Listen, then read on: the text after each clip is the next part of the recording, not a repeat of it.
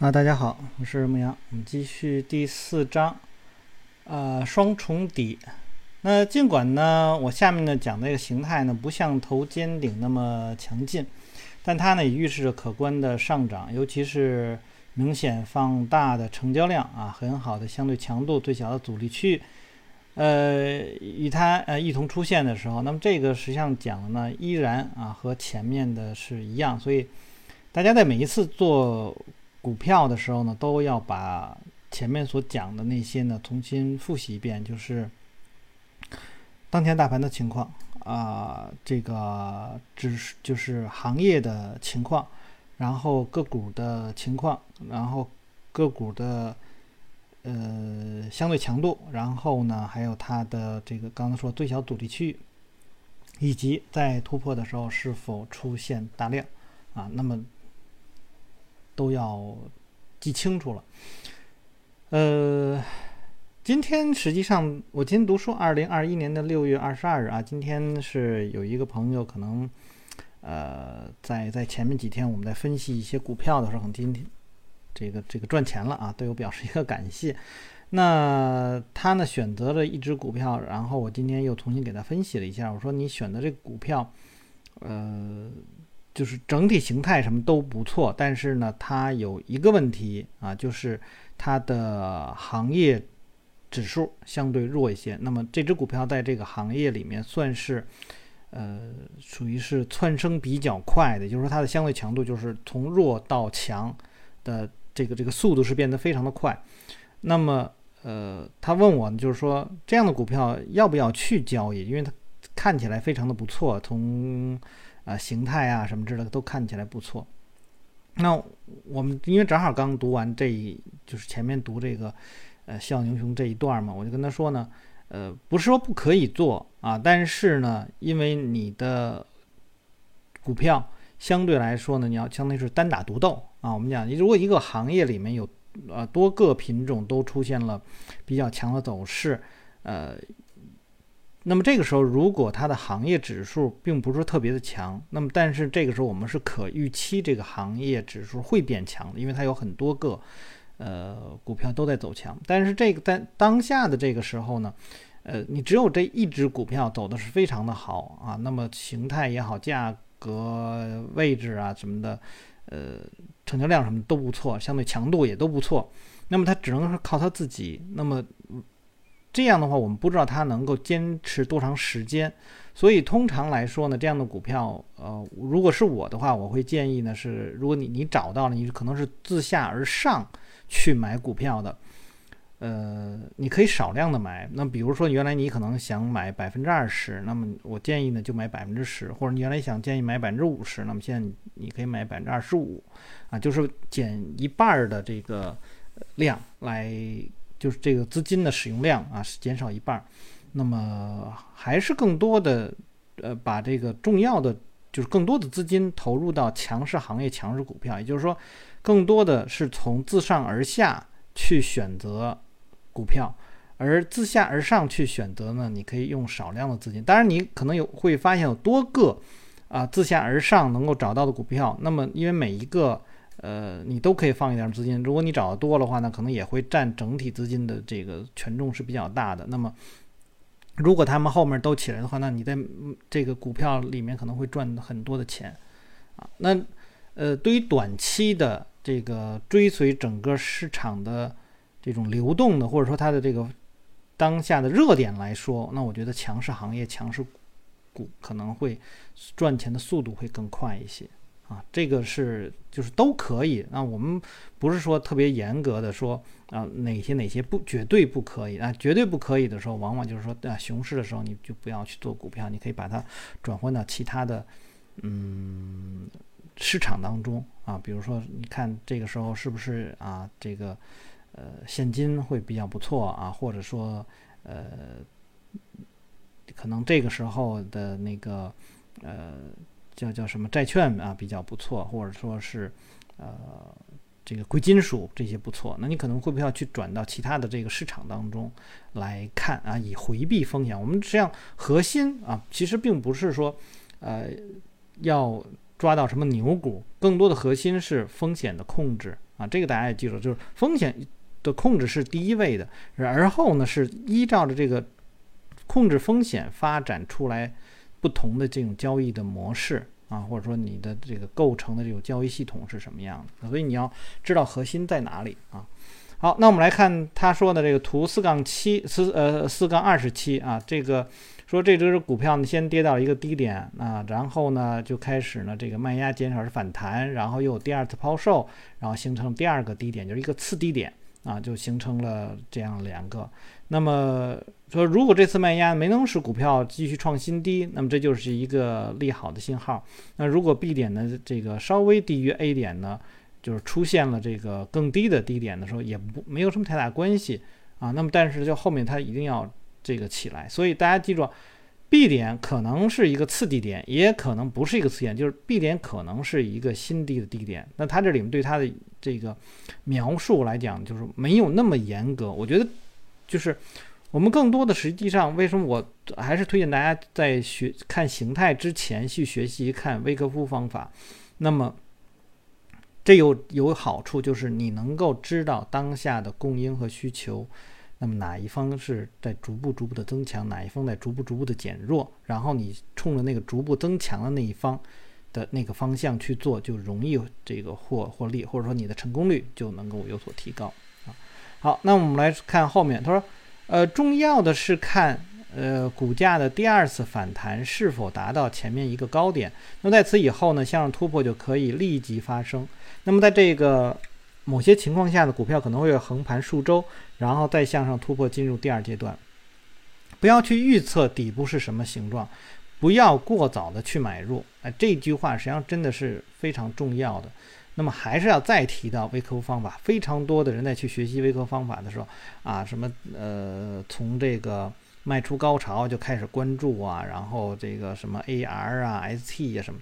那个根本就不是你关注，那个是市场走出来的。你关注的是在后面这段啊，就是说你不要去预测市场是吸筹区还是派发区，你要判断的是啊，这个市场在。形成你要你的信号的时候，你要买入那个信号的时候，那么它前面有哪哪些变化？你看到的是这些东西，所以你要记住啊，怎么能够去提高啊你的这个交易的胜率吧？所以不要过早的去买入，也不要去过早的去分析啊。那么在一些例子当中呢，向上始呃突破呢始终没有发生，股价反而跌到新低。在另一些情况下，向上突破可能在几个月之后，在那之前你可能已经沮丧啊不已而卖出了股票。这种图形在几个星期里形成的很正常的。那四杠二八二九呢，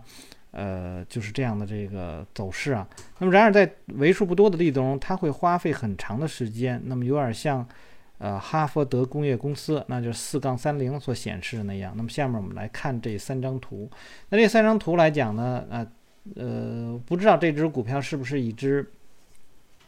就是 IPO 的股票了。那么安家公司，那么它首先是下跌跌到了一个 A 点，然后反弹啊，反弹的时候呢，呃，成交量有有一点点的增加，然后回落，回落到 B 点的时候，实际上成交量已经在。这个出现匮乏了，然后呢，开始啊，这个 B 点这个这个附近出现比较大的量，随后呢就没有再继续向下，然后开始逐步的往上攀升，在攀升的过程当中，成交量开始放大，然后突破了，突破的时候呢，我们可以看到呢，相对成交相对强度呢是在零线以上，然后放量突破在这个均线以上，突破了压力位。啊，那么这个是非常好的一个。底部形态，那么接下来看呢，四杠二十九太阳计算机公司啊，太阳计算机系统公司呢也基本上是是这样的。那么它这里面呢，啊，我觉得这个里面实际上它呃确认 A 呀 B 呀就都比较随意了，就是因为在一个过程当中它不可能是直线的下跌，那它可能是这个有一些低点有一些高点，那我觉得它标记这个。A 点的话呢，可能是标记的有一点晚，它实际上就可以标记最早的那个位置，实际上和前面那张图应该是一样的。那么在这张图当中呢，我们也是看到啊，这个在下跌的过程当中呢，整个下跌过程中成交量不是很大，然后成交量开始放大，突破了啊这个相对强度啊，突破了零线，然后突破了这个价格上的这个压力区。啊，就在这个均线以上，然后就就开始起来了。那么在接下来这个呢，我觉得这个更有一点儿，就是从视觉上来说呢，更更加的不像这个双底的这种形态，它非常非常大了。这个整个整体的走势。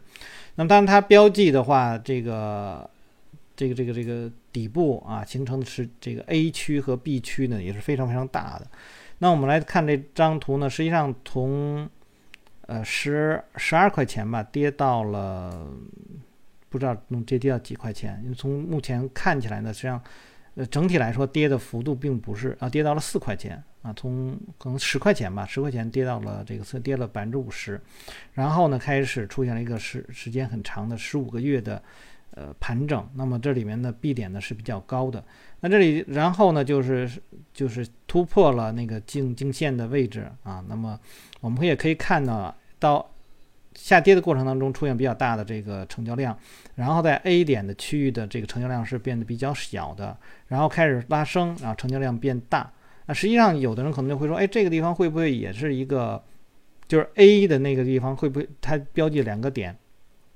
那么是不是也可以算是一个呃 AB 的，就是双底的一个形态呢？但是你要可以注意一下，它在那个形态的。A 的后面那个形态的那个位置上的时候呢，它的相对成交相对强度呢是比较弱的啊，然后呢市场开始这个这个向上啊，所以我们知道那个地方啊，你你判断出是一个底这个这个底部，那也不能够把它当做是一个可交易的一个位置啊。然后呢，这个它在均线以上，然后成交量开始放大，然后又开始回落，回落到成交量，呃，回到这个均线以下，成交量在整个的下跌过程、横盘下跌过程当中呢是萎缩的。然后看它的这个，呃，B 也实际上也是有两个点，那你说这两个呃位置，那能不能称作是一个更小的一个？这个这个这个双底形态呢，我觉得也实际上也可以啊，但是它标记的是一个比较大的。那么在突破的时候呢，也是成交量放的很大，然后呃这个相对强度啊也是在零线以上，然后又在这个均线之上，然后整个的啊继继续向上走了。所以这些模式啊，跟它前面所描述的都是一样的。好，我们来看下面啊。那么对于整个市场来说呢，你可以辨认这样的形态：七四年的时候，呃，四杠三十一啊，经历了二九年到三二年的一个大熊市。那么到这出现了一个双底形态。那接到 B 点之后呢，开始出现反弹，呃，突破了下降趋势线和三十周的均线啊。七五年呢到七六年牛市展开。那么对于双底呢，要非常小心，因为它们经常形成啊。这就刚才我们说的，说。呃，这些大它所标记大的这里面呢，实际上还有很多小的，而有效的呢是非常少见的。那么就必须啊，按照它前面说的，我们这些标准啊来去做。那这样呢，你就不会买入差和很差的双底的股票。那我们在这里面还要看到一点啊，就是它这个四杠三十一这道指的周线图。那么它呢标记了一个三十周均线和一个十周均线。我们注意它这上面还有一个下跌趋势线。这个是让我们之前所读的那个 ETF 交易的啊，那里面实际上描述描这个描述过。那这个画了一条下跌趋势线以后，这条趋势线所呃，它和三十周均线是基本上是重合的，所以它被突破以后又突破了三十周均线，那么就代表这波下跌结束了。所以这个时候啊，它有一个呃 AB 的这个形态，那么后面是开始展。开的一个上升，那我觉得呢，呃，单纯从这个 A B 的呃形态来讲，并不是说啊是一个非常非常有效或者说成功率很高的一个状，因为这种形态真的是太多地方都会出现了啊。所以单独这它是给出这么一个一个图来，我只能啊和大家分享的就是，它用了一条均线啊和它用了一条这个下跌趋势线作为重合，认为呢是哪一个？啊均线更有效，或者说它更做这个这个作用会更强或更重要一些。那么它的突破呢，代表着这波下跌啊可能结束。那当然市场可能还会有横盘呐或者什么之类，那就另说了啊。那么接下来看底部越宽越好，在技术分析师啊圈子里有这样一句话：这个底部越宽，然后呢这个涨得就越高，就是我们平常说的啊，横有多长，竖有多高。那这一块儿我们前面啊读微克夫方法的那个书的时候就提到了啊，点数图啊，在这上面来讲用用到这个方法是非常好的。以前呢，在我们没有接触过点数图的时候，很多人再去说横有多长，竖有多高，到底横横有多长，竖有多高？你这个时间上的啊，这个怎么能够啊变成价格上的？其实没有人说清楚，直到啊。这个我们接触了点数图以后，那就知道啊，我们如何去用点数图来去预测啊，或者不能叫预测，设定目标位啊。那么这个来讲是非常有效的。所以在微客户方法那一块儿，它就是它的这个嗯九个检验点的时候，就特别提到了这一这一块儿啊。好，那我们来看，他说呢，作者说我非常认同这句话啊。虽然呢有很多底部较小，但呢符合其他买入标准的股票，最终也出现了不错的上涨。不过呢，我们还是特别留意那些啊宽广底部的标的。那这非常重要，因为宽广底部的形态往往会对应着呃这个范围更广、持续更久的上涨。那凭直觉呢，这个道理很理论呢啊有道理。就像一所这个大房子，那么它需要一个非常坚固的地基一样。那么大这个长的这个底部啊，那么它就会啊宽的这种底部呢，能够啊把这个就是价格你堆积了很多很多的筹码嘛，那么它要释放，它需要一定的高度，然后需要更多的资金来去承接啊它的这个筹码，所以这一块儿就。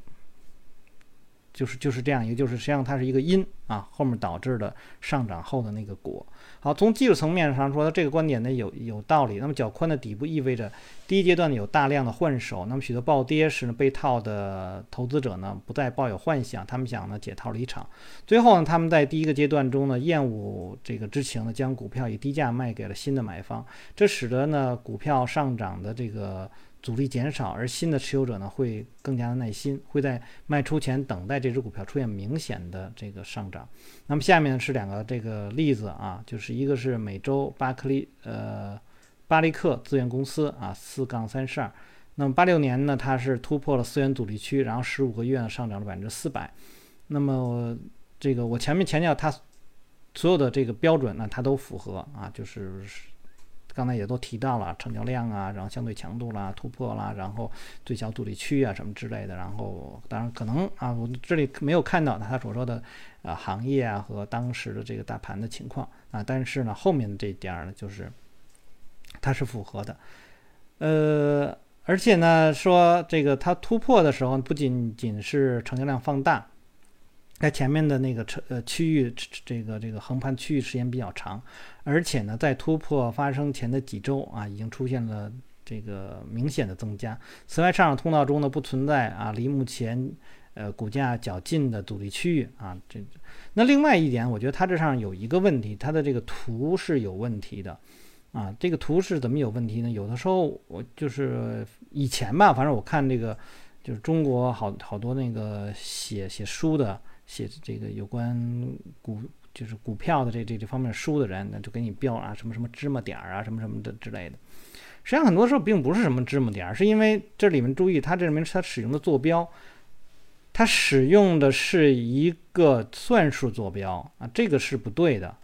啊，应该使用这个对数坐标。这样的话你才能知道，因为四块钱涨到八块钱，这是涨了一倍。啊，你看起来它非常非常小，那八块钱涨到十六块钱是涨了一倍，那四这个十六和八的这个这个距离要比八到四这个距离要看起来远很多，实际上它们是相等的，所以这张图看起来前面哦好像是很那个那个压缩的很小啊，所以我我建议大家在去做这个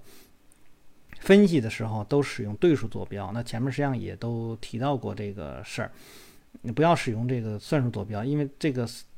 实际上是就是视觉效果，让我们感觉到哦，前面好像很密集啊，波动很小啊，怎么怎么样的啊？实际上不是这样的，那应该用对数坐标来看啊。它这很多图都是这种方式啊。那好了，再看下面一个八六年的韩国基金啊，也出现了类似的这个情况。呃，那么前面啊说的标准也都是满足的，然后这只股票也是横盘横了好长时间。那实际上这个横盘到底是不是真的横盘？呃，我也很难说它是不是横了那么长的时间啊？因为什么呢？它从呃十四块钱到二十块钱，这六块钱的时间是比较长的。那后面来讲，呃，你很难，你就不能说它的这个这个这个波动呢，到底是是大是小？反正是呢，呃，前面有一大段时间，然后后面它也是呃这个相对强度超零线的时候，也出现了很大的量，然后创了新高，然后啊，这个从二十块钱涨到了八十块钱啊，涨到了最后最终涨到了八十六块钱啊，基本上是是这样。所以这个描它的这个图形来讲呢，呃，给我们的这种这个视觉上的一种错觉啊，实际上是还是挺挺重的。那么建议呢，就是还是换成对数坐标比较好。好，现在我们来看下面我的投资戒律。那么现在对于啊什么时候买入及买入什么呢？大家应该比较熟悉了。基本上这个主图上的指标。啊，就是三个均线，然后相对强度，然后成交量啊，基本就看这几个。那么下面呢是我总结的什么时候不能买入，以及不能买入什么的这个戒律。那第一个呢是整体市场呢是走熊的时候不能买进，因为整体市场走熊的时候呢，相对成交呃相对强度来说呢，它向上可能你这只股票也是向下的啊。那么你你看起来你的股票虽然很强，但是你毕竟你还是在亏损的。啊，所以这个时候不建议啊，而我们建议的是什么呢？是呃，虽然熊市啊，这个你的你的这个股票呢是应该说是在下跌，但是呢相对强度在走高，然后你的股票开始转头向上突破压这个这个阻力位的时候，而不是在那种下跌的时候，然后你单纯的看呃相对强度它在零线以上，然后就如何如何啊，这是一点。整体走熊的时候，你不要买进。第二呢，不要买入弱势股票当弱势板块当中的股票啊，这个是要记住的。然后不能买这个三十周均线以下的股票，不能买入啊这个下跌呃三十周均线呈这个向下的啊，即便是你的个股已经在三十周均线上了，那么也不行啊。所以这块大家可以去用马克米维尼他的那个趋势模板来去做，我觉得那个也是挺好的。因为它的这都满足它前面它这个所说的这些。好，无论一只股票有多牛，那么也不要在其上涨后期买入。那么因为这个股价呢已经离这个理想的买入点比较远了。我们买入点呢是，呃，一个呢是一种突破压力区的时候，那这种突破压力区可能是在从，呃，就是第一阶段到第二阶段的这一块儿。另外一个呢就是可能在一些啊高位出现了一些再吸筹啊，或者说我们可以说，呃，像。欧奈尔啊，他所说的那种基底啊，形成了一个基底以后再突破的时候，马上基本都是这种突破，偶尔会有一些啊突破之后的啊有一个回调啊，回调到那个均线的附近啊，重要的那个均线的附近去买入。好，那么不能买入向上突破是成交量嗯放大不明显的啊，那么这个就是相当于需求不够强的这个股票你不要去买。好，不要买入相对强度弱的这个股票啊，那么。不能买入上方有有强阻力区的这种个股，所以你把这些东西都剔除了以后，基本就是这只股票创新高啊，那这它前面没有什么阻力啊，那么基本创新高的时候，如果是呃这个呃应该说是一个行业的领头的领头羊，那么他们的低。